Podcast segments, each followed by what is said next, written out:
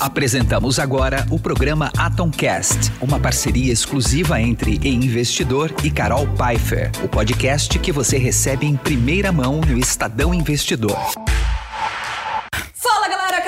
Aqui começando mais um Atom Cash e sempre o assunto é grana, money, bufunf, muito empreendedorismo e hoje não seria diferente, uma convidada de peso, além de saber muito sobre o mundo dos investimentos, é um grande amigo. Muito bem-vindo, João Kepler. Uau, eu aqui sentadinho no Atom Cash, nem acredito. Pedi tanto pra estar aqui. Ai, que drama! Gente, ele chegou reclamando, falou que a outra entrevista não foi comigo. Ele, ele chegou lá na exame achando que era comigo. Poxa, tava em débito aqui. Mas é que você sabe que eu tenho que me preparar muito para falar com o João, Uau. entendeu? Então é, é muitos assuntos aqui. Então, mas finalmente deu certo. João, Bora. mais uma vez, obrigado. Não só por você ter vindo, mas pelo teu carinho. Sempre que eu preciso de você, eu pego o telefone, te ligo, te encho o saco e você me atende. Então, Claro. vou E- deixar e a- registrado aqui. E aí, a, e a recíproca é verdadeira. Sempre você faz. A vida é sobre servir, né? É verdade. A vida é sobre servir. Muita gente pensa, ah, por que, que você faz isso? Eu quero, quero servir. É isso. Eu quero ajudar, quero servir. Claro, se voltar, que bom, né? E já começa com um assunto polêmico, né? Porque assim, vamos lá, tipo, todo mundo fala, pô, você é boa de networking. Eu vou falar que eu sou péssima. Porque eu só consigo fazer negócio e ter amizade com quem eu gosto. Como é a tua vida também? Você, vai que lado do networking? Você também tem muitos contatos no seu dia a dia, hein? É, eu assim, hoje, hoje eh, eu, tinha um, eu tinha um preconceito que eu não fazia negócio com amigos, né? Uhum. Até porque eu já perdi amigos fazendo negócio. Hoje eu digo que amigos, amigos, negócios fazem parte. Sim. Né? Que antigamente é negócios à parte, lembra disso? Verdade. A gente aprende, cresceu aprendendo isso, até faz algum sentido. Hoje, para mim, não faz mais. Hoje, eu prefiro fazer negócio com pessoas que eu me relaciono, que eu gosto, que eu tenho uma confiança é, e tenho uma longevidade. Né? Não dá para conhecer hoje já fazer negócio. Então, eu demoro um pouco mais para fazer negócio, até pelo cabelo branco. Então, é, eu, eu gosto muito de fazer negócio com pessoas que eu me relaciono. É, e assim, vamos considerar, né? Que se você não consegue fazer negócio com o teu amigo, alguma coisa já tá errado no negócio, né? Tipo, que alguém tá pensando em fazer alguma coisa que É, não então, vai ser. você- é um- eu- é exato. O negócio é uma relação de confiança muito grande, né? Então envolve muita coisa, né? Porque qualquer outra relação, seja na amizade ou até num relacionamento amoroso, digamos assim, você consegue se desconectar até com uma facilidade maior. Agora, no mundo dos negócios, você está impactando a vida de outras pessoas também. Então, você vai criar um sócio. Beleza, você vai criar uma empresa, tem um monte de sócios, só que daí você tem um monte de colaborador. Como que você se livra do seu sócio? E Exato. fala para os colaboradores que você não confia mais nesse cara ou que não dá certo com o cara. É difícil, né? Exato. É, É muito acho mais responsabilidade. É muito mais responsabilidade e a chance de acontecer alguma coisa é, primeiro, é, errada é muito mais difícil, né? Porque você tem amizade que pesa ali, né? Então você Uhum. vai ponderar algumas coisas e tal. Acho que é bem legal. Agora, recentemente, por exemplo, eu sou muito amigo do Kaká e entrei de sócio com ele na empresa dele. Então, se, porque, porque eu entrei porque ele era meu amigo. Uhum. Né? Porque se não fosse, talvez eu não, não fizesse sentido para mim. Olha que bacana. E você sabe que eu bato na tecla com as minhas amigas de infância, né? Uma vez eu liguei pra elas, alguns anos atrás, falei o seguinte: vocês estão vendo a minha empresa crescer, que eu tô ganhando dinheiro pra caramba, e vocês não ganham dinheiro comigo, porque no meu caso é mais fácil ainda. As pessoas podem ser meus sócios, ainda eu- me encontrar na rua e falar assim: eu, trabalho direitinho, que eu sou seu sócio, né? Essa é a vantagem, inclusive, do mercado de capital aberto, né? As pessoas podem. Você gosta de um trabalho, você gosta de uma empresa, você pode ser sócio dela. Claro, você clica lá e aperta e compra lá um pedacinho dela. Exato. Agora, João. Mas, mas isso, mas isso é, é bem interessante o que você está falando. É, eu tenho nesse aspecto, Carol, eu tenho uma certa, não é restrição, mas um certo é um, um double check disso, do que você está falando, né? Porque para mim é o seguinte, é, muitos amigos do passado eles têm que ficar no carinho, na, no, no coração, na lembrança, no gostar, porque muito, muitas vezes ele não tem o nível de consciência empresarial que você chegou. Não estou falando mal das suas amigas, tá? É, claro. Mas é, olhando no Não geral. dá pra ser sócia no dia a dia, né? É, no meu olha- caso, elas podem ser só, só assistir a Atom crescendo. É, exato. Olhando no geral, é, quando, porque você tem fase na sua vida. E muitas vezes essas fases exatamente para mudar a sua vida. Então, se você ficar olhando só para aquelas amizades que você tinha lá atrás, às vezes você não abre o olho e não sobe o nível de consciência para fazer novas amizades. E é difícil você ficar carregando as pessoas e ficar convencendo as pessoas de algumas coisas. Claro. Então, você por isso que existe esse subida de degrau, onde você vai para outros ambientes, digamos assim, a ambiança, né? Então, é, eu tenho uma preocupação com isso. Muitas vezes está tendo que puxar as pessoas para eles entenderem o que eu estou fazendo, para vir para o meu nível de consciência para ganhar dinheiro comigo. Sim. Então é só nesse aspecto que eu tenho aí, nesse aspecto eu tenho um pouco de é, restrição, digamos assim. E daí é legal de dizer, né, que você tem uma alternativa para isso que não necessariamente é trabalhar com você, né, ser sócio num negócio ali efetivo com uma atividade executiva. Mas no teu caso, por exemplo, como é o meu caso no mercado financeiro, no teu caso você tem a possibilidade dele ser sócio dentro da bossa, né, de, por exemplo, participar de um pool de investimentos. É, pode ser um cotista, mas até aí, ainda assim. Você... Mas daí você ensinar ele a importância disso, né? Também você... para ele não ficar te amolando depois. É, falando, é, um, é risco, assim como o mercado, mercado de ações é um Sim. investimento nessa classe de ativo. Na verdade, é... você tem mais risco do que o nosso. Exato, é, e é verdade mesmo, uhum. né? Então, investir numa empresa no começo é, é muito mais risco que investir numa empresa claro. mais estruturada, com, com governança, com, com muito com mais governança, com auditoria, etc. Então, assim, é, o que a gente faz é muito mais risco, obviamente, como são cheques menores, diversifica, você, você consegue, na conta, fica positivo, né? E vem dando certo. Mas é, até para fazer investimento nesta classe de ativo que a gente trabalha, que são startups, e que você também hoje é, faz parte desse contexto, é, é difícil muitas vezes o cara entender que investir em negócios é muito rentável. Sim. É muito difícil. Ele está ali na rentista, na renda fixa, e agora com Selic alta, aí mesmo que ele for. Muita gente ficou agarrado a isso, está preso a isso, e tudo bem. Agora, eu não vou ficar ficando tá dando a murra e ponta de faca, ficar Sim. tentando. Ah, Convencer as pessoas. Exatamente por isso eu criei um treinamento de Sim. dois dias chamado Jornada Anjo Investidor, que a cada dois meses eu faço para 50 empresários. Então, uhum. eu continuo fazendo, é o único curso que eu tenho.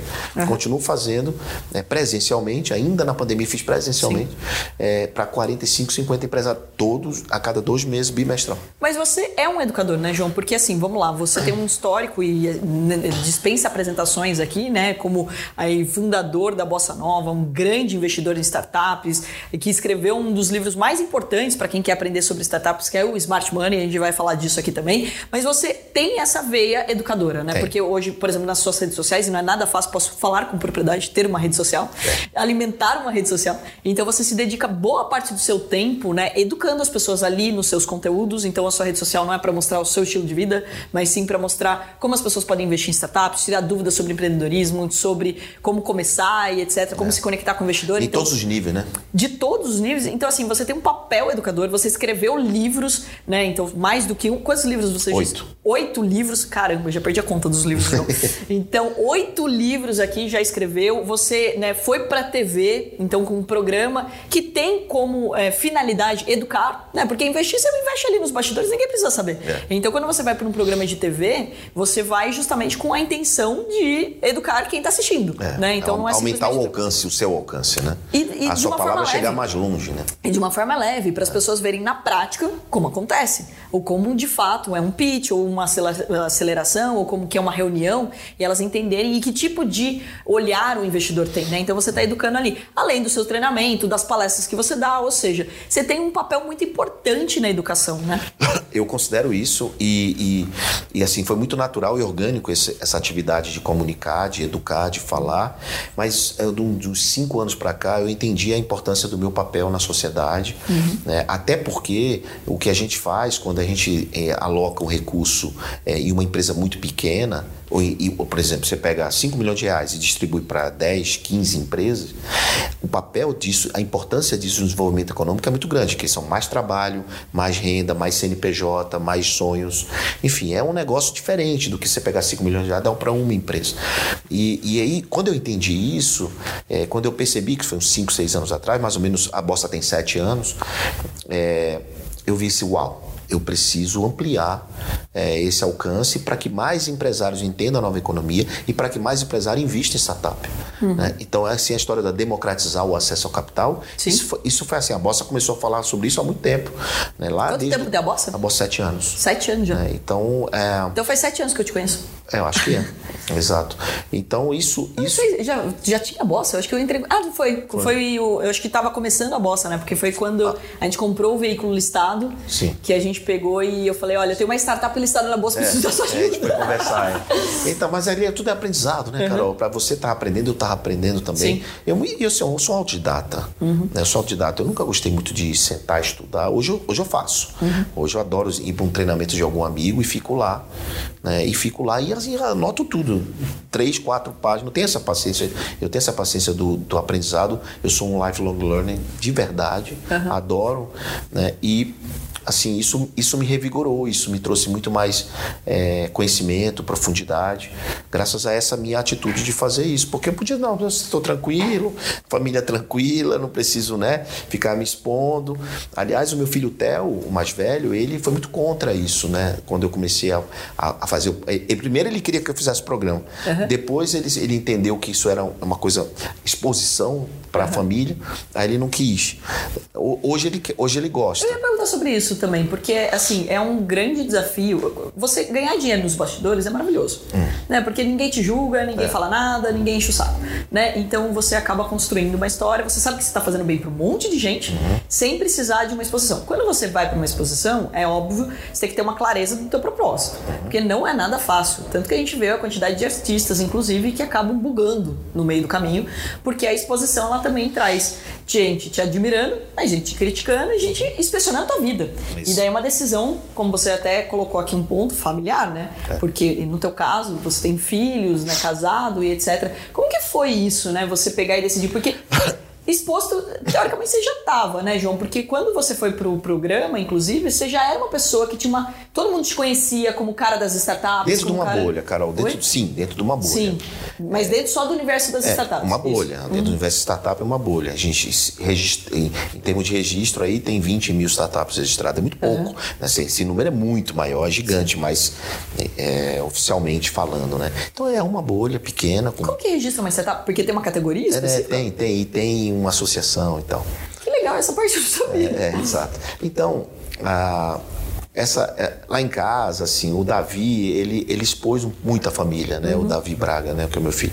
É, ele foi pro Shark. Exato ele, já, ele expôs já muito por isso. marcou o Shark né? Porque é. eu acho que foi a primeira criança a participar é primeiro jovem o vídeo dele é acho que é, é. mais compartilhado e tal. Ele vai ficar puto que eu chamei de criança. É, não ele fica brabo comigo chama de Davi com o Davi não mas ele era criança ele, ele foi quantos anos ele tinha ele foi pro Shark com 14 então gente.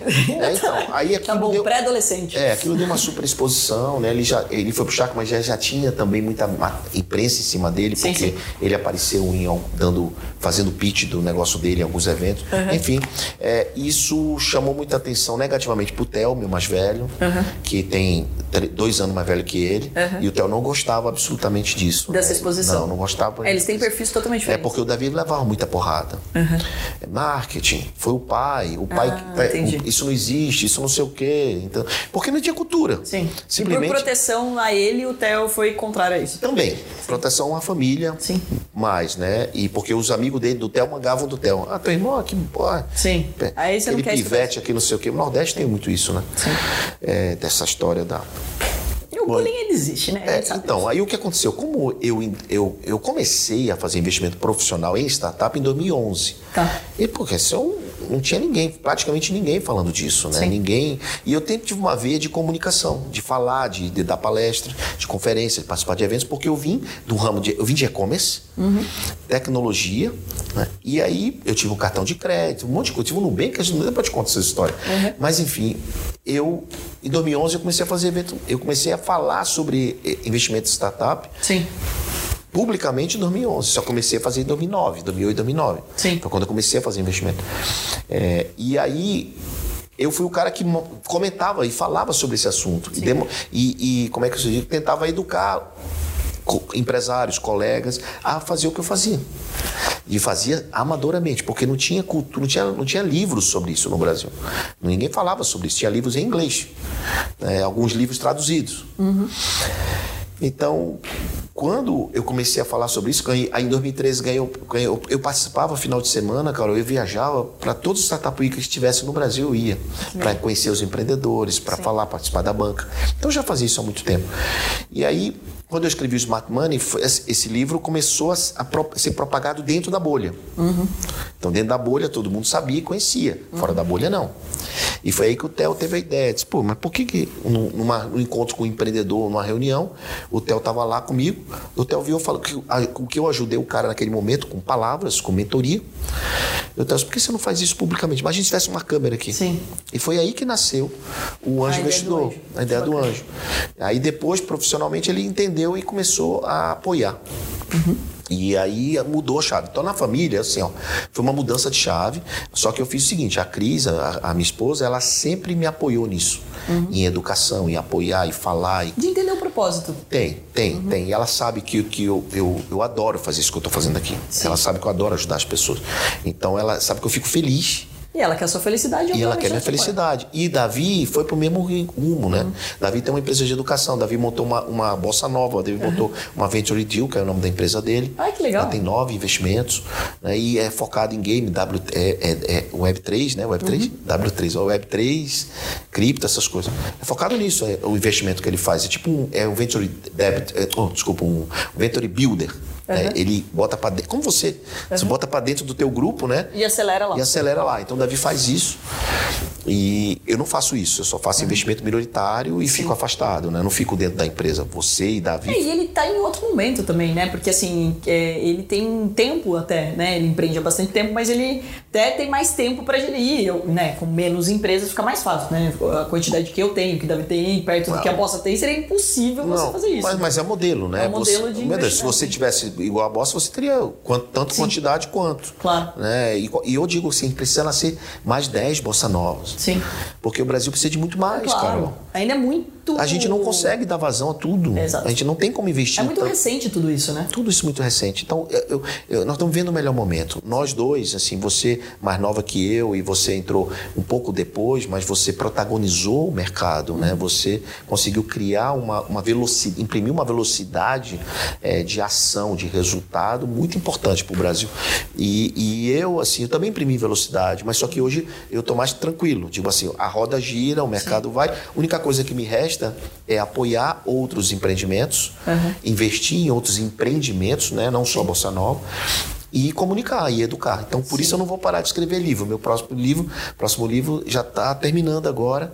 Que é, pode dar spoiler. Pode, pode. É um livro que fala de nível de consciência empresarial. Que legal. É, é, como, Nossa, é que você vai pro, como é que você vai para o próximo nível de consciência empresarial? Então, esse é o li, próximo livro. Já está terminando.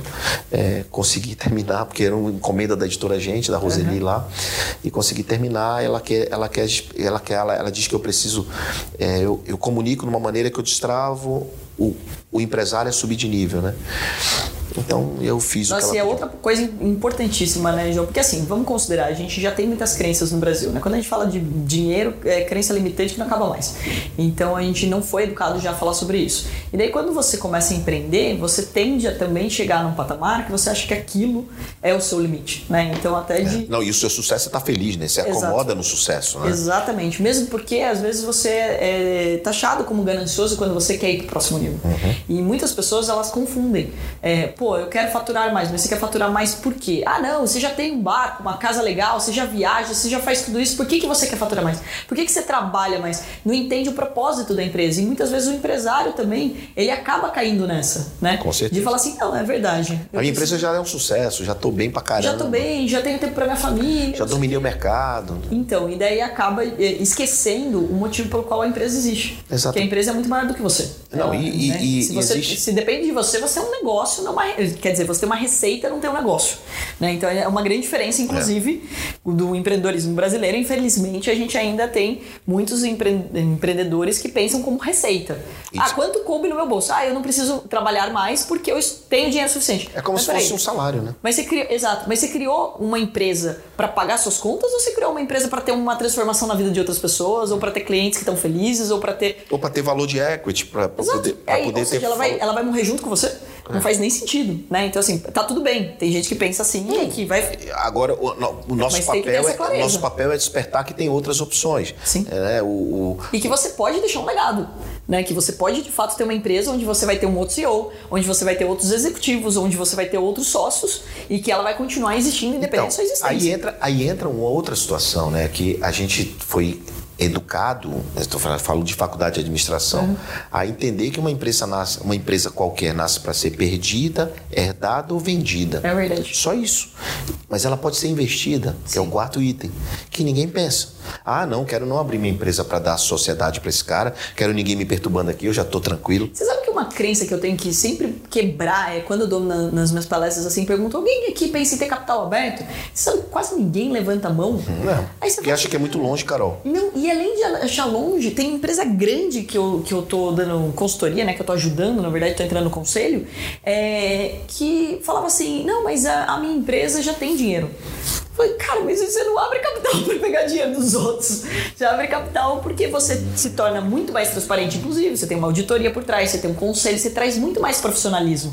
Inclusive, toda empresa deveria pensar nos itens de uma empresa de capital aberto, mesmo que você continue fechado. Porque daí você vai ter uma transparência, por Você exemplo, tá pronto, até para né? receber uma proposta de um fundo ou Claro. de outra coisa e para você ir para outro nível. E daí entra, acho que uma coisa bem importante, que eu acho que é um dos livros que eu mais gosto seu, que é o do Smart Money de verdade. Você fala, cara, para eu ir pro próximo nível, às vezes não é só você que precisa, precisa de outra pessoa que venha de fora e te fale, cara, você tá errando aqui, ó. Essa vírgula aqui que você colocou que tá no, no lugar errado. E ou você pode fazer isso, pode fazer aquilo. Então, é de trazer o investidor mais participativo também pro teu negócio. Então, ou seja, uma empresa também de capital aberto traz isso. Porque você vai ser cobrado pelo mercado, você vai ter que ter um, um, um profissionalismo muito maior. Mas isso eu vejo que é outra crença, né? Então, quando você fala de trazer esse livro novo para mudar a consciência É, justamente do tanto nessa ponta né, de, de- de grandes corporações, como o cara que não está conseguindo é, sair da onde ele está. Né? O cara que não tem nenhuma condição, nenhuma vis- visão de futuro, nenhuma possibilidade de ganhar dinheiro, porque acha que Não é pra ele. Não é pra ele. Que ele não é empreendedor. Você recebe muito essa pergunta? O quê? Como que eu faço para ser um empreendedor? Como faço para ter uma ideia? É, Não, é assim, eu falo, mas peraí. Porque uma, uma confusão que eu acho um absurdo, e principalmente nós, como educadores, precisamos corrigir, é as pessoas acharem que para ser empreendedor você precisa ser, ir montando CNPJ. É, É. outro ponto. É um ponto importantíssimo que você falou, eu falo muito sobre isso. Ah, Isso é um alerta até, né? Porque você hoje, antigamente a gente precisava alugar, montar um CNPJ, alugar uma sala, contratar me, comprar mesa, cadeira, contratar gente, registrava a empresa, depois você buscar cliente, né? Então geralmente era assim. Eu fui assim comigo quando eu montei um negócio pela primeira vez, lá em 1900 bolinha. Sim. Hoje não precisa mais. né? Hoje você pode montar um negócio antes de montar uma empresa. Você pode validar esse negócio. Você pode, você pode testar no WhatsApp, você pode testar em qualquer lugar. Você testa aquele modelo de negócio, você faz um protótipo. Muito, antes do CNPJ e só monta o CNPJ se aquilo tiver uma validação. Então, existem formas de testar e de criar negócios antes de criar uma empresa. Sim. Só que as pessoas não percebem isso, não acham que não dá para fazer. E dá. Então, é, isso também é nível de consciência, entendeu? É tão básico, tão óbvio, que eu chamo isso de também subir de nível de consciência. É, quando você joga para uma questão de bolsa de valores, que é o teu mundo, né? Que você veio desse mundo, e eu não vim desse mundo, mas o que, que eu enxergo, né? Olhando a B3, por exemplo, 600 empresas nós temos lá? Quantas? 400 e pouca. Oh, é menos até, 400 e poucas empresas. Quantas empresas tem nos Estados Unidos? Nossa, é. Milhões. Então, know. Então, mas por quê? Consciência, nível de consciência empresarial, educação e, é, e etc. Então o Brasil precisa de mais empresas na Bolsa, né? Com certeza. E assim, é óbvio que também tem alguns entraves ainda, né, em relação até custos. Abrir capital no Brasil hoje é mais fácil você abrir muitas vezes capital nos Estados Unidos do que você abrir de uma startup, principalmente startup, né? Porque nos Estados Unidos agora você tem grandes incentivos à abertura de, de startups. Eles te procuram, inclusive. Exatamente. Eles te vêm aqui e te vendem até pra você. Eu recebi visita já. Exato. Né? Então, boa, porque se- abre com a gente. E aqui no Brasil, infelizmente, a gente ainda tem um passo, né? A bolsa precisa melhorar em relação a isso, a, a questão dos custos para as empresas abrirem capital, né? Então, então, que mas, mas para isso, Carol, é, as pessoas gente- precisam querer também Precisa, abrir que- capital. precisa- Porque estudar. você- exato. Precisa estudar, é um passo para chegar lá, né? Precisa saber que pode. Né? É, Posso fazer? E, a- e hoje nós Independente se você vai abrir capital ou não, eu acho que é a consciência de você que transformar a sua empresa de uma forma profissional. É como você falou, mas não precisa abrir a, a- a- é, abrir IPO para você ter uma, uma governança, um, um compliance bem feito. Conselho, Um conselho. uma coisa básica, assim, Um de auditoria. Exato. Um com base. Compliance, auditoria e conselho, toda empresa tem que ter. Não, você né? sabe que Porque- esses startups agora elas partem para isso, né? Uhum. Tem várias startups que eu já recebo hoje com essa mentalidade, porque não tinha Principalmente isso. com conselho, né? Eu Com sendo conselho. convidado para muitas de Muitos conselho. conselho, e vai ser convidado cada vez mais. E daí troca por equity, etc, o que eu acho inteligentíssimo, porque obviamente você não tem grana para pagar um, um conselheiro. É, né, Mas para isso você tem que ter mentalidade equity. Exatamente. Mas para isso você tem que saber que tem valor aquilo. Isso. Que 1% da sua empresa tem tanto. E com isso você pode convidar a Carol para sentar no seu conselho, ao invés de você pagar um cachê para ela sentar no seu conselho. E tem mecanismos para isso, por exemplo, vesting, né? Tipo, não, mas você não... não vai agregar no negócio também, não. Senão você coloca um monte de conselheiro lá, dá um monte de equity e ninguém faz nada. Claro, aí tem que tem ter os gatilhos. responsabilidade do outro tem lado. que ter os gatilhos. É. Mas o que eu quero te dizer é o seguinte: que se ele não entender que é possível, é. ele nem vai fazer isso. Exato. Veste já é o instrumento para que isso aconteça. Então, é, aí volta no início da nossa conversa. O que você faz de educação, o que eu faço de educação, e por isso a paixão por, por, por despertar no empresário, despertar Sim. no empreendedor essa possibilidade. E também, paralelo a isso, e, e da mesma forma, existem dois tipos de. que se separam muito é, nessa história desse nível de consciência, que é o empreendedor e o empresário. Uhum. Ah, mas os dois são a mesma coisa. Não, não é, porque o empreendedor é, é ousado, arrojado, faz mais com menos e pensa no longo prazo, porque dinheiro para ele é consequência. O empresário, ele quer tudo no curto prazo, imediatista, pessoa física boa, pessoa jurídica muitas vezes nem tanto, né? Então é, é mas ele é controlado, organizado. Tem fatores diferentes dessas duas categorias. O que eu digo é, imagina esses dois juntos. Sim. Imagina esses dois juntos. Imagina, é, esse é o, é o, empresário perfeito da nova economia e do que a gente está buscando no mercado e educando. Nossa, maravilhoso, né? E eu acho que cada vez mais as pessoas estão buscando educação ainda bem, né? Porque também é, é, algo que a gente sabe aqui no Brasil que é um grande desafio. As pessoas leem pouco, né? É, começa por aí. Uma quantidade de pessoas que de fato leem livros e tudo mais. A gente tem que se preocupar do livro hoje que ser cada vez mais leve, né? Mais didático, etc. E até de não ser muito grosso para não espantar a pessoa que vai ler para você poder de fato né, fazer com que ela absorva aquele conteúdo. Ainda bem que hoje a gente tem outras ferramentas, como tem os games, como a gente tem Podcast. os podcasts, a gente não falava de podcasts, é, o, os próprios vídeos são mais didáticos, etc. Né? Então, até estou me formando na, no mestrado de educação e tecnologia para isso. Para quem não sabe, inclusive, um dos primeiros investimentos que eu fiz foi na, no pool de EduTech, dentro da Bossa Nova. De EdTech, né? De EduTech. Exatamente. Exato. É. Porque... A gente, teve, a gente teve até uma saidinha lá agora. Maravilhoso. Pequena, mas. Não, e foi muito legal porque assim, por que que eu fui, né, para esse esse investimento? Porque dentro da Atom a gente tem um braço educacional que ele é importantíssimo, né? Antes a nossa mesa de traders ela era muito maior, né? Era o objetivo era contratar pessoas para operar nosso dinheiro e daí a gente não encontrava, tava, não encontrava essas pessoas, criou a educacional para uhum. formar esses profissionais. Só que daí a gente percebeu como é deficiente o, o mercado, né, de principalmente o mercado financeiro, porque a gente não encontra o profissional e não só o trader. Você hoje não encontra gente autônomo, gestor, compliance, então quanto mais cresce também o número de investidores, mais vagas tem nesse mercado. Uhum. E daí a gente viu a necessidade de começar a educar as pessoas. Daí fui fazer o mestrado de educação e tecnologia, trouxe pedagogo, psicólogo, porque a educação também não é algo é, simples. simples. Tem não, que ter metodologia. Tem que ter um método para você conseguir e você tem que ter muita preocupação com o outro, porque é o outro que precisa entender, né? Se você não se comunica, se a pessoa não entendeu, é, o problema não é a pessoa, o problema é você que não soube passar aquela informação. Quantas pessoas você já teve aula na vida que o professor era, se o cara era top, ele ganhava dinheiro na vida dele, mas na sala de aula você falava, caraca, não entendi bulufas do que ele falou. Então é um grande desafio. Sabe para ele, né? Não sabe passar, né? Então, e daí eu fui fazer o mestrado, mas outro movimento que eu fiz foi começar a investir em startups que tinham a ver com educação e tecnologia. E é muito legal de falar isso aqui, pessoal, por quê? Porque tem muita gente que começa falando assim, pô, eu vi a Carol no Shark, eu vi lá o, o, o João no Anjo, vou começar a investir em startup e quer investir na startup do vizinho ou na ideia do vizinho. E o quanto é arriscado isso, né? Então, para mim foi uma grande aula, né? Eu sou realmente muito grata ao processo que eu passei dentro dos investimentos da, da Bossa, porque eu entrei num pool de educação e tecnologia. E daí nesse pool, que é muito legal, no comitê não tinha só minha opinião. Tem de outras pessoas que estão no segmento de educação. Os maiores caras de educação estão lá, né? Como o caso do Janguier, como o caso do Celso, como o caso do Gustavo da Atmo. Então, ou seja, de pessoas que estavam olhando para isso, eu falei, cara, o que, que esses caras grandes estão olhando? Eu quero olhar junto. E eu acho que é uma grande vantagem quando você está num pool, de você poder aprender não só com as startups que a gente investe ou Mas ganhar com dinheiro. Mas colegas também. Pô, eu aprendo muito no comitê. É, e hoje você você lidera um comitê de mulheres, né? Exato. Aí veio a é. ideia de fazer um Ladies. Inclusive, vamos deixar aqui já aberto, porque olha só. Uhum. Se você é mulher e você já passou por essa situação, você foi para um comitê só tinha homem, eu comecei a observar muito isso, né? Que as mulheres, quando iam para um comitê. Investiu um pouco, na verdade, você foi uma das primeiras investidoras mulheres, Sim. né? E, e no comitê tinha poucas que participavam, até por é. agenda delas, etc. E daí foi muito bizarro, porque é, eu, eu, a sensação que eu tinha quando uma mulher me via no comitê era de, assim, graças a Deus. É. Ela vai entender o que eu tô falando aqui, sentia uma, uma questão, assim, de acolhimento, né? E daí a gente criou, né, aí também incentivado pelo João, a gente criou o Pool Ladies, onde é um pool onde o comitê é de mulheres. Então, ou seja, a mulher que vai lá, daí tem a tese, obviamente, que a gente respeita, mas para isso também não só founders, mulheres que vão fazer o pitch, mas grande parte da empresa ser é, aí ter no quadro mulheres, né? Então ter founders mulheres, mas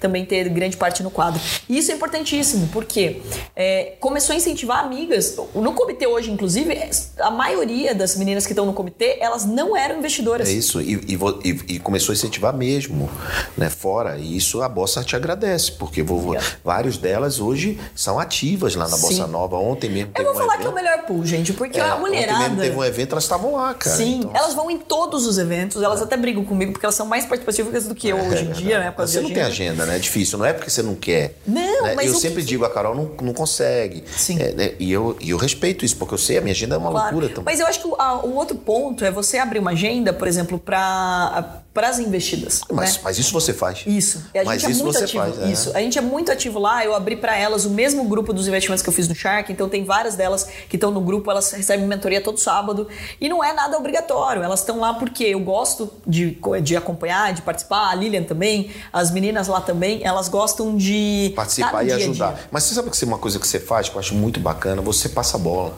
uhum. né? Você não é gabola. Tipo, uhum. ah, sou eu. Sim. Então é tudo para mim, por mim, né? em, em, em, meu, em torno de, do, do, meu nome. Não, você dá protagonismo para todas elas. É então hoje um pool, ele, ele tem isso, esse Sim. pool de ladies na bossa. É, eu só comecei, agora é, ele é Todas do, elas, é assim, cada, cada menina ali, eu chamo de menina, mas né, uhum. cada mulher ali é melhor que a outra, assim, Sim. elas são poderosas, entendeu? Então, é eu fico muito feliz porque você foi aqui, cutucou, você dá, botou lenha na fogueira e o negócio, né? E é legal de ver, né, isso que a mulher, eu acho que essa é a característica diferente entre o homem e a mulher investidor, que a mulher ela tende a querer abraçar muito, né? Pela até questão né, materna da mulher, ela tem já essa característica de querer acolher, de querer escutar, querer falar. E ela quando começa a investir, como é algo também novo, ela quer ser mais participativa também para entender o que está acontecendo, né? E acaba tendo é, aí mais participação no dia a dia da, das empreendedoras, é muito bacana de ver. E daí faço parte de outros também, de esportes e saúde, que eu adoro, que eu acho que tem tudo a ver com performance. Todo empreendedor tem que ter um braço, toda empresa, inclusive, tem que ter um braço voltado para esportes e saúde, saúde mental e física. São duas coisas importantíssimas da gente falar, porque a gente está numa geração, né, João, que tá todo mundo acelerado e que daí é normal comer mal, dormir mal e ah, trabalhar até três horas da manhã. ah, não, startup tem que fazer isso mesmo. E não é bem assim. Você vai ter um burnout, você vai no, no meio do caminho. Você vai perder tudo que construiu, né? E daí você não vai ajudar ninguém, né? Então você vai gastar muito tempo depois e muito dinheiro para corrigir esse, esse equívoco, né? Então acho que também é, eu gosto muito de, da mensagem até subjetiva que você deixa nas suas redes das pessoas terem tempo. Porque vamos lá, sua agenda é lotada, você também é uma pessoa super exposta, você tem uma responsabilidade aí com seus investimentos e tudo mais, as pessoas te abordam o tempo todo, mas você é uma pessoa muito família. É, eu estou em qualidade no nos meus momentos. Eu tô aqui, eu tô aqui com você. Exato. Então eu tenho muita, eu sou intenso nos meus momentos e, e, eu respeito isso. Então, se eu tô com a família, eu tô com a família. E isso você trouxe para os seus filhos, né? É. Eu queria até que você traz, trouxesse um pouco disso, né? Eu, como falei, sou apaixonada por educação e eu acho que a educação começa dentro de casa também. A responsabilidade dos pais entenderem o que passar para os filhos, né? E vamos lá, você quando pô, começa a ganhar dinheiro, uma, um erro clássico que as pessoas cometem em relação ao dinheiro já é de mimar os filhos. É. Né? E você deixa dar claro. coisas, né? Geralmente dar coisas que nunca deram, nunca te deram, né? Sim. Geralmente assim, você dá você- coisas. Ah, eu nunca tive isso, eu vou dar pro meu filho. E daí você poda você a se realiza. dele. Não, mas você se realiza. Sim. Né? Geralmente É um presente pra você, na verdade. É, quando você dá um carro pro seu filho, você. Ah, né? Exato. Então, assim, você dá uma viagem pro seu filho. Porque assim é normal. A, a paternidade é isso. É aquele sentimento de tipo, eu consegui, né? Porque Eu- você que deu o carro. Claro, claro. E aí Mas é- você tira um pouco da, da- do sentimento dele de poder conquistar o carro. Exato, da conquista, né? O Ricardo Amorim, que é amigo nosso, tem um, post que ele faz todo dia dos pais. É, não sei se você já viu uma imagem do, do pai completando o filho, tira dele e dá Ah, pro sim. filho. Já viu Aham. essa imagem? E todo, todo, todo ano, eu até brinco com ele, eu faço um comentário nessa mensagem Aham. dele, seja no LinkedIn ou no Instagram, que eu diga assim, eu discordo. Educadamente discordo, porque se você completa seu filho com tudo, ele nunca vai buscar resolver seus próprios problemas. Sim. Porque você vai sempre dar algo para ele, ele vai sempre esperar que você resolva o problema dele. Claro. Então, assim, para mim aquela imagem é o contrário, né?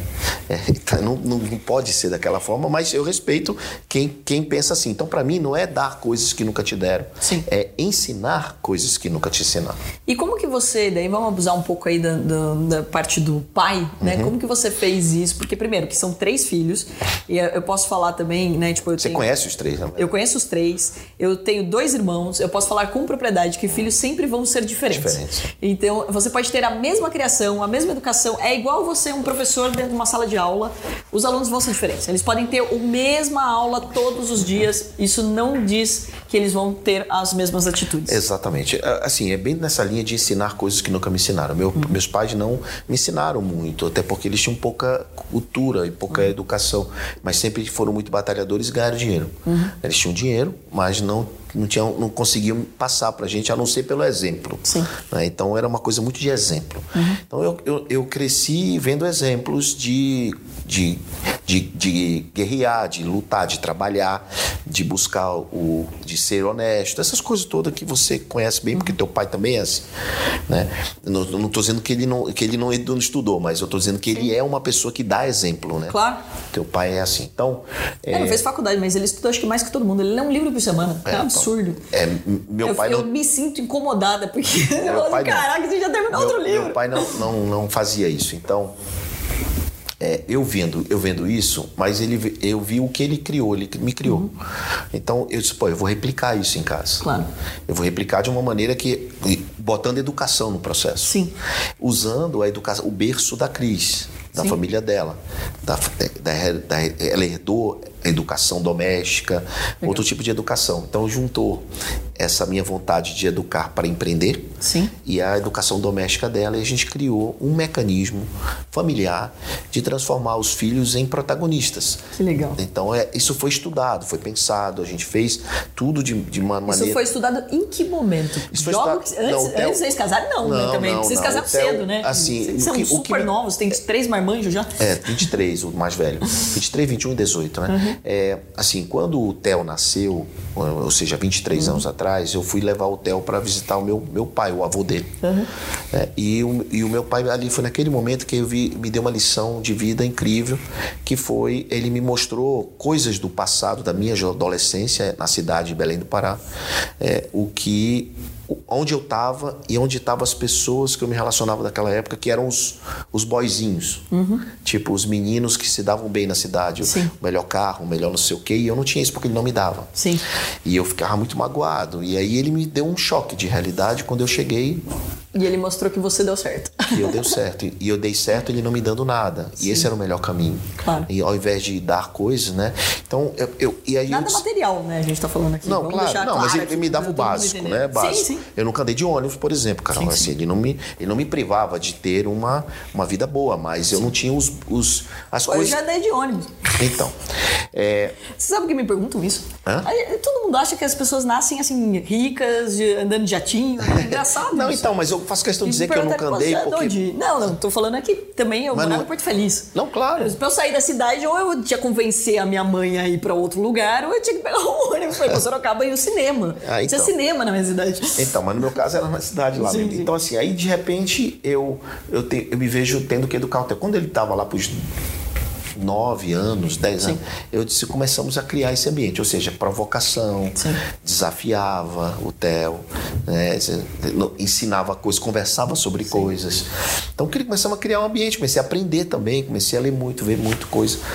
E aí foi. Então, ao longo da. O Theo foi crescendo, veio o Davi, veio a Maria, e fomos criando essa, essa família empreendedora, Sim. de, de resolvedora de problemas. Então foi quando ele nasceu, vocês sentaram para discutir um pouco mais de como ia ser a educação dos filhos. É, a gente teve esse momento.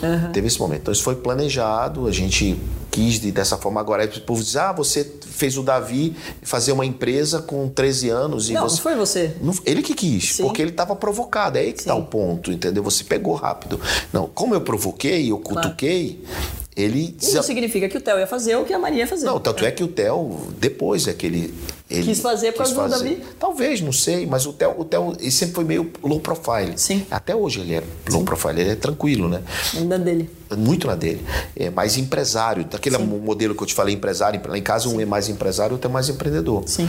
É, e, é- e esse modelo de junção eu vi na E Maria. O, o Theo é mais é, racional, né? O, o Davi é super emotivo, né? É, é total. O Davi é empreendedor. E ele gosta de pessoas, conversar com pessoas, etc. se relaciona muito e tal. O Theo é mais reservado, tem poucos amigos, o Theo faz negócio, o Theo quer o dinheiro dele no- na hora, entendeu? É empresário, comprar, vender, faz essas coisas. Então, assim, é diferente, mas o Theo, ele, ele, ele tem um mérito dele Claro. por ser um cara organizado, controlado. Sim. né? Então, assim, o meu sonho era Os que dois os dois fossem juntos. diferentes. Diferentes, totalmente diferentes. É, e eles disputam, hoje a disputa dos dois é para ver quem conquista mais coisas. Que legal. que é muito bacana, né? E aí que tá, esse é um ponto que eu ia entrar também, né? A gente fala muito sobre a. Acho que cada vez mais sobre essa competição, né? E até quando a gente vai e escuta algum, algumas pessoas falando sobre psicologia, buscando no passado, quando você era criança, você teve isso, teve aquilo, sempre. E até virou um negócio que tem que tomar muito cuidado. Óbvio que né, a tua formação é muito importante e às vezes você carrega coisas que você nem percebe. Né? O jeito como você trata as pessoas, às vezes, está enraizado na educação que você teve dentro de casa e que você não percebe. E pode ser coisa simples, do tipo de perder a paciência rápido, ou aumentar a voz, ou de não respeitar. Isso daí é, é grave, óbvio, mas até você criar consciência disso é um passo. Também é uma consciência. Exato. Agora, também tem um outro ponto importante que tem muita gente ainda colocando toda a desculpa. Ah, não, porque meu pai não me ensinou isso, porque meu pai não me ensinou sobre dinheiro. Mas peraí, você tá com 40 anos, 30 e poucos anos e você tem hoje a chance de mudar isso, né? Você tomou consciência disso, você tem a chance de mudar isso. Agora, é uma coisa que acontece com grande frequência é essa crítica em relação à competição entre os filhos e a competição entre as pessoas. E daí existe a, a linha da competição saudável, né, João? Porque, por exemplo, se eu não tenho uma referência de quanto pode ser um valuation de uma startup, eu vou vir, ver numa bolha que eu não sei nem quanto que vale o meu trabalho, ou não vou ter a ambição, que é coisa positiva, não a ganância, digamos assim, de eu ir para um próximo patamar, ou de eu faturar mais, etc. Como foi também lidar com isso dentro de casa, para tomar esse cuidado, porque é uma linha tênue, né? Para você não criar uma inimizade até entre eles, né? Criar um negócio saudável também entre eles, né? É, não, não- dizer que é fácil não foi, não é, não, tá- não é. Porque também não tem receita de bolo para não ser tem- pai, né? Nem Isso, mãe. isso, é isso, isso que eu queria registrar, porque não existe receita de bolo na educação de filhos. É. Você pode ler 10 livros, mas, cara, você tem que achar o seu modelo com a sua esposa. Sim. E vice-versa. Então, a. Eu, eu passei por esse enfrentamento de essa crise, digamos, entre os dois, né, de competição, mas hoje eles são super amigos, são amigos, né? Hoje, hoje não tem mais uma competição assim acirrada. Sim. Eles tiram onda um com o outro. E eles são sócios de algum projeto? Não, então, meu sonho é que eles fossem sócios. Como eu te falei, o Theo, imagina o Theo controlar, ser o controller das coisas de dar. É que você fala, os dois têm habilidades diferentes, você olhando de fora, falando como negócio, né? Não como É, mas, pai. mas eu sou pai assim, mentor, né? Eu não sou, Sim. eu sou um pai que quero formar líderes, né? Eu formo líderes, esse é o pai mentor, né? Faço perguntas.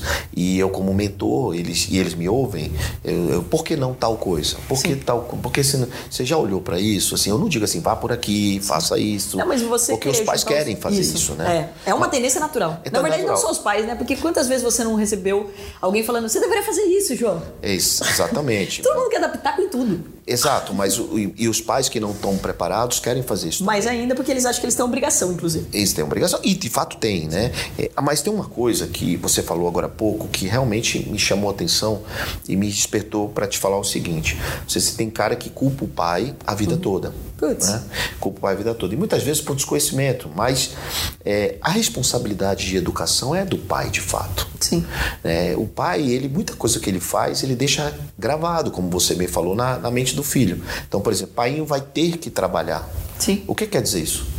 Ter que trabalhar. É uma obrigação. Então o moleque nasce, tipo, eita, trabalhar é uma obrigação. Meu pai não está aqui brincando comigo, mas teve que trabalhar. Então, sabe essas coisas simples do dia a dia? Então o menino não sai do videogame, o moleque mexeu com droga. Não, tu, Para tudo isso, Carol, tem uma responsabilidade da formação, da forma que o pai se relacionou com o filho. Sim. Ou a mãe se relacionou com a filha e vice-versa e por aí vai. Então, existe sim um fundo de verdade nesse negócio. Meu pai não me deu. Então, sim. existe um fundo de verdade nisso. Claro. Porque se o pai tivesse se preocupado com isso, ele teria tentado dar um outro rumo. Mas é, é difícil. Por exemplo, por exemplo, tem pai que diz: meu filho não sai do videogame. Eu digo, será assim, lá fora do videogame, tem algo mais interessante do que ficar no videogame para ele fazer? Hum. Você cria um ambiente gostoso, prazeroso, lúdico para que ele... ele queira sair do videogame? Que ele queira sair do videogame? Não. Então Isso só é tem uma alternativa, cara. Uhum. Só tem uma alternativa. Você ir para o mundo dele. É. Aprende a jogar, aprende a brincar. É isso. É, é, o que a gente faz com, com criança muito pequena. O que a gente faz? Brinca com ele, deita, rola na cama, rola no chão. É isso, é, é, a gente sabe fazer, só que a gente esquece de fazer. Mas é interessante também de dizer, né, João, que assim, vamos lá, as pessoas elas tendem a fazer essa reclamação, mas quando você está reclamando, por exemplo, de como seu pai, ou que você não aprendeu, ou que você não teve oportunidade, você já toma consciência. Porque uhum. para você poder criticar ou reclamar de alguma coisa, você já sabe que aquilo não te fez bem ou que não te faz bem. E para que ficar remoendo, né? Exato. Por que não trabalha essa consciência Exatamente. e reprograma? Tem, a única solução para isso é reprogramação. É. E aí a gente já passou da fase de entender que a gente tem esse poder sobre a nossa mente. É, né? Que a coisa mais maravilhosa do ser humano é que a gente vai aprender até o último dia de nossas vidas. É. A gente vai evoluir até o último dia de nossas vidas. Exato. E uma mente que expande nunca mais retrai. Então acho que é essa uma mensagem bem importante da gente deixar aqui claro, né? Porque quando você está culpando, seja seu pai, seja o outro, seja a oportunidade, ah, porque não tem oportunidade. Eu escuto muitas pessoas, inclusive, falando, não, é porque dinheiro faz dinheiro, porque a oportunidade caiu no colo da Carol, é por isso que ela comprou essa empresa e não sei o quê. Mas peraí, você pega e faz uma mensagem para todo mundo que você nunca tem dinheiro, que você é uma pessoa endividada, por exemplo. Você não quer mostrar para as pessoas que você tem dinheiro e você espera que alguém bata na tua porta e fale assim: "Olha que coisa boa eu tenho aqui para você". Olha essa oportunidade. Né? Ninguém vai bater na tua porta. O cara, o terreno do vizinho não vai chegar para você se e o cara as pessoas prósperas não querem, as pessoas prósperas não querem estar do lado de gente fracassada. Esse é um e ponto. se você comunica isso, né? Não é também a ostentação, não está falando disso, a gente está falando assim, de prosperidade. Sim. Né? Se, se, eu quero estar do lado de pessoas melhores que eu, Sim. de verdade. Quando você passa uma mensagem que você é um investidor, que você é uma pessoa que escuta oportunidades, que você está aberto a essas é oportunidades, elas vão chegar para você. É isso, mas essa mentalidade de investidor uhum. é que o Brasil precisa. Sim. O americano tem isso, o americano é empreendedor, mas ele é mais investidor. Sim. É uma legião, é, uma, é um Não, porque, país dos investidores. Dá para ganhar muito mais dinheiro investindo do que empreendendo. Claro. Você claro. vai conseguir e, empreender em quantos negócios ao mesmo tempo? Um dois, Exato. no máximo. Se Agora, for, investir, você pode investir em 10, Exato. 20, Se for 50. Mas mais do que isso, né? O, o, empreendedor, ele é muito captador. Sim. Ele é um cara que capta, ele é um cara que pede, um cara que vende, um cara que é o tempo todo é, a, tentando é, fazer dinheiro em cima do negócio que ele tem, que ele criou, que é o, o, empreende, o empreendimento dele. O investidor, ele quer participar com você. Uhum. Ele quer te gerar coisas para que você consiga ter mais resultado e ele ganhe com você. Uhum. É, então, a mentalidade tem que ser de investidor e não de empreendedor.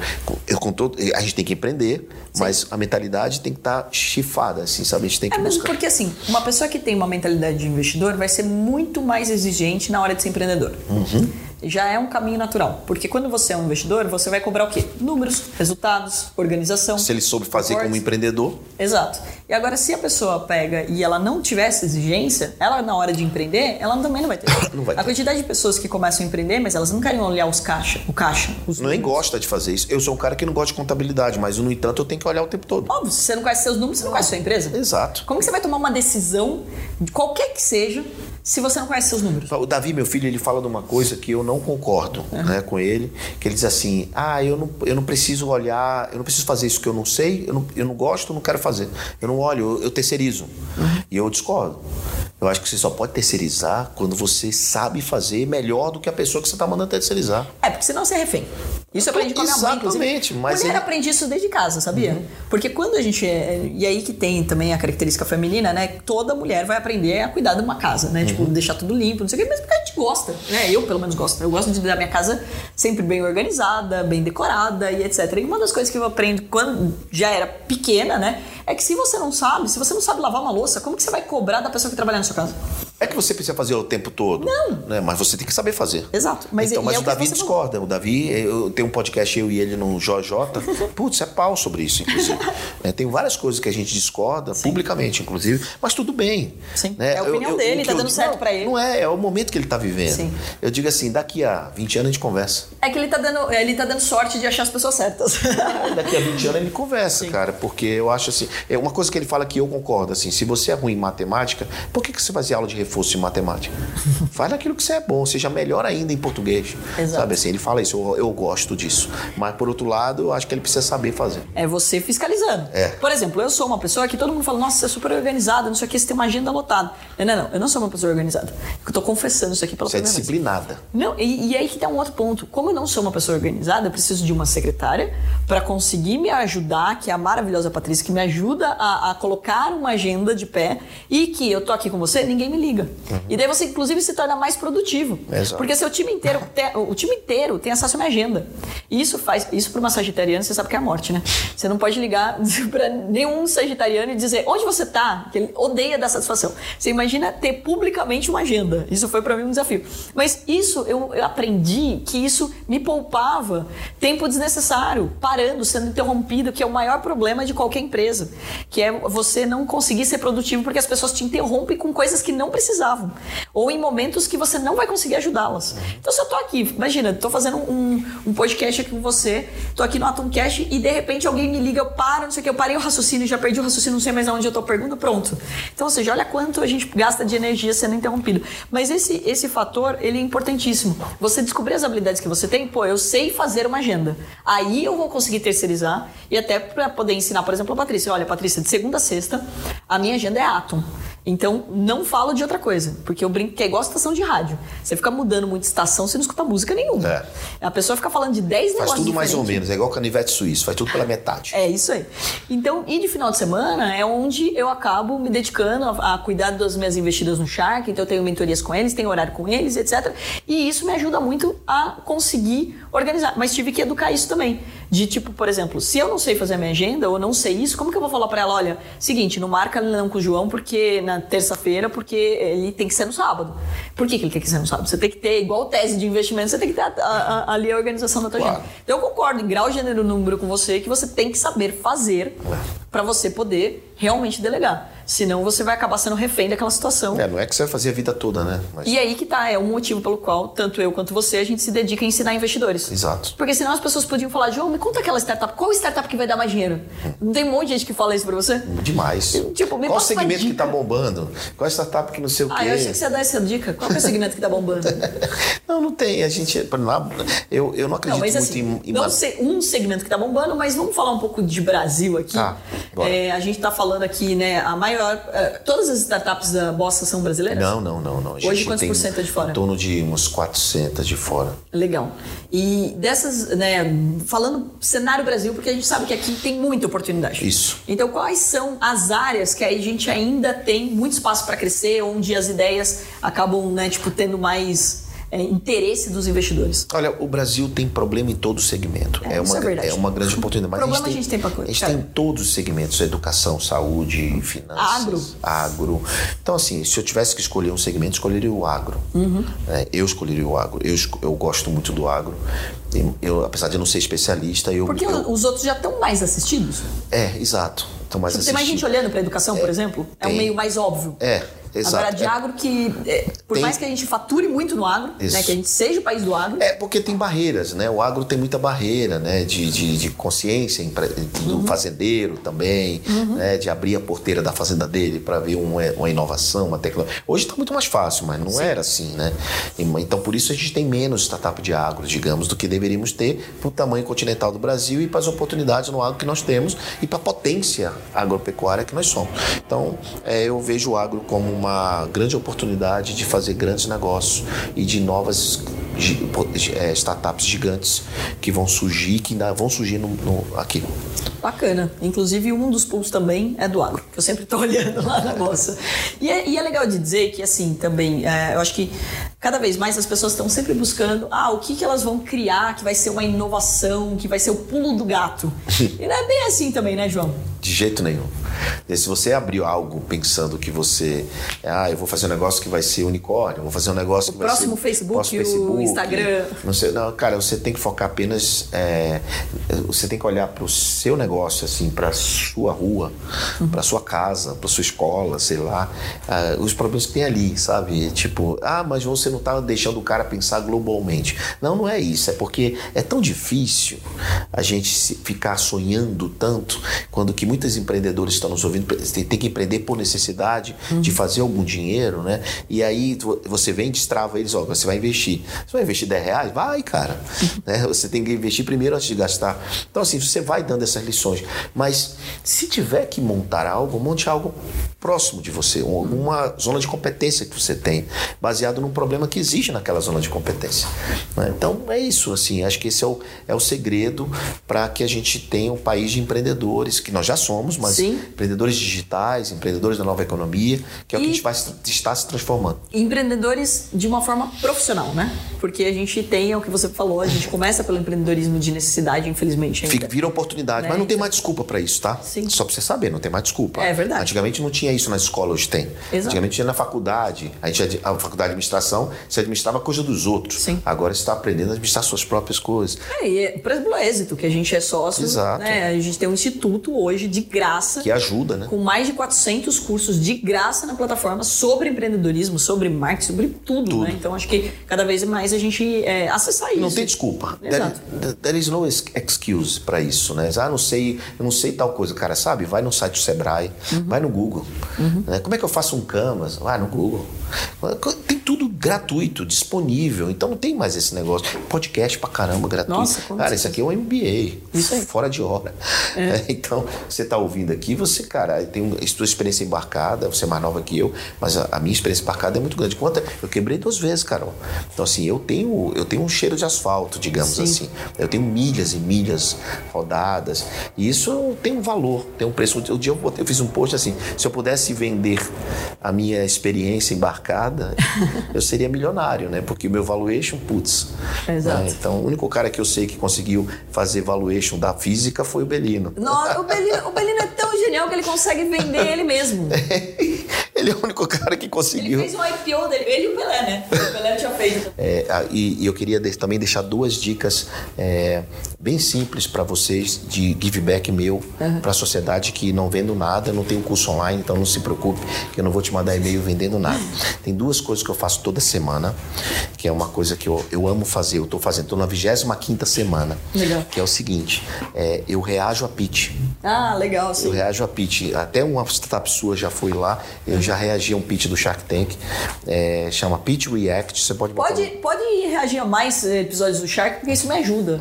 não. Porque, é para educar, né? É, tudo bem, e não é só isso, mas conhecida fica a startup que eu investi. Claro. Então, claro. De, dê preferência para as que eu investi, então. Por exemplo, eu amo o Casimiro, porque quanto mais ele faz ali, pô, a, a, a, investida já foi ali, o programa traz uma audiência. Um monte de gente vai ver o vídeo dele, vai trazer uma nova audiência. Claro, mas o caso do Casemiro é, é, é uma resenha, é, né? Sim, no meu caso, é, digo, é, é, é, uma, é o educativo. É o educação, né? Sim. Então, assim, eu digo, você não devia ter falado isso, ó, você sim. perdeu aqui, você ganhou ali, ó, que isso aqui começou bem. ou não, um monte de gente vai achar bom o produto e vai querer comprar, tá Vai ótimo. querer comprar, essa, tá essa é a primeira coisa que eu faço gratuitamente no YouTube, bota lá Pitch React, vai aparecer o, o narigudo aqui. A outra coisa é é um, por semana também eu analiso tecnicamente o deck de uma startup. Legal. Então eu analiso se está certo o deck, o que está errado no deck, qual é o, o, que precisa fazer.